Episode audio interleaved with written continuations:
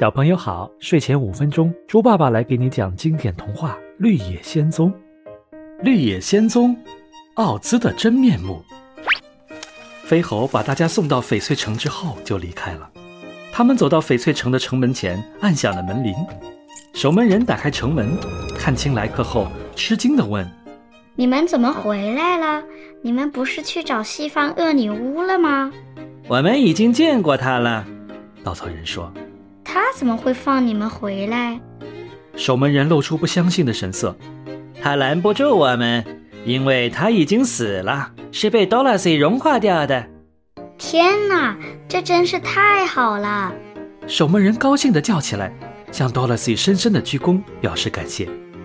守门人把他们带进小屋子，像以前一样，从那只大箱子里拿出绿色的眼镜给他们戴上，然后。带着他们穿过城门，走进翡翠城去见奥兹。路上，守门人把西方恶女巫已经融化掉的消息告诉了城里的人，人们欢呼着都围了上来，跟他们一起来到了奥兹的宫殿前。那个绿胡子士兵热情地招呼了他们，然后就把他们凯旋归来的消息通报给了奥兹。多萝西原本以为奥兹会马上召见他们的，但没想到他们一连等了好几天。奥兹都不肯接见他们，大家越等越不耐烦。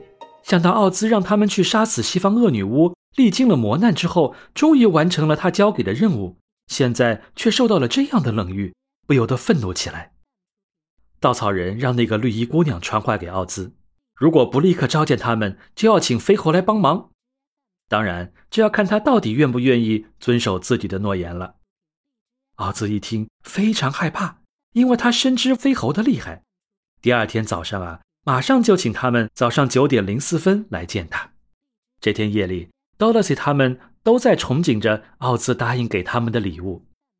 Dorothy 还梦见他又回到了亨利叔叔和艾姆婶婶身边。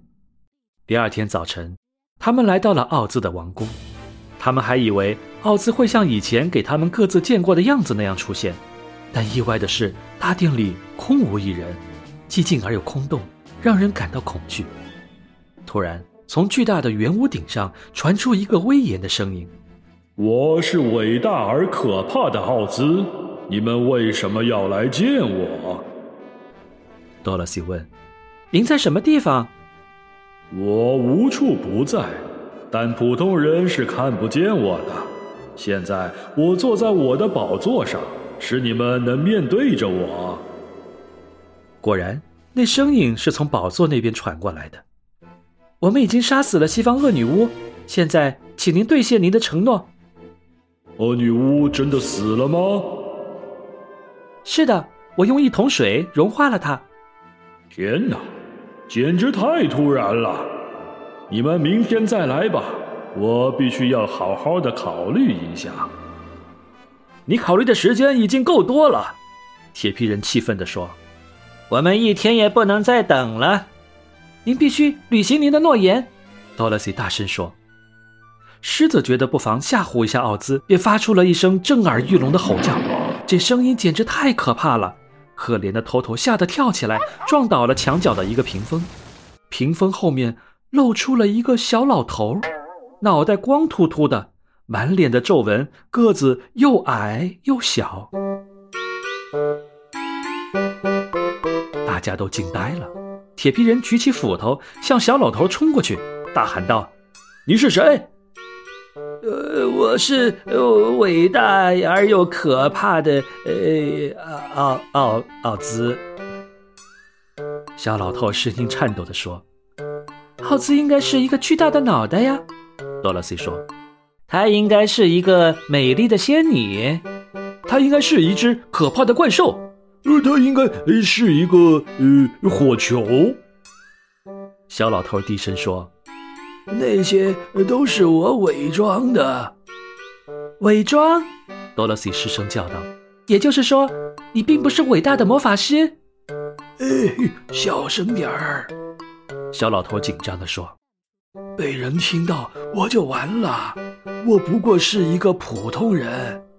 你还不如普通人呢。”你是一个骗子，是的，我是一个骗子。小老头讨好的说。多萝西问：“还有别人知道你是一个骗子吗？奥兹说：“只有你们几个知道。我还以为永远不会有人知道我的秘密呢。”多萝西疑惑的问：“你是如何变出那个巨大的脑袋来的呀？”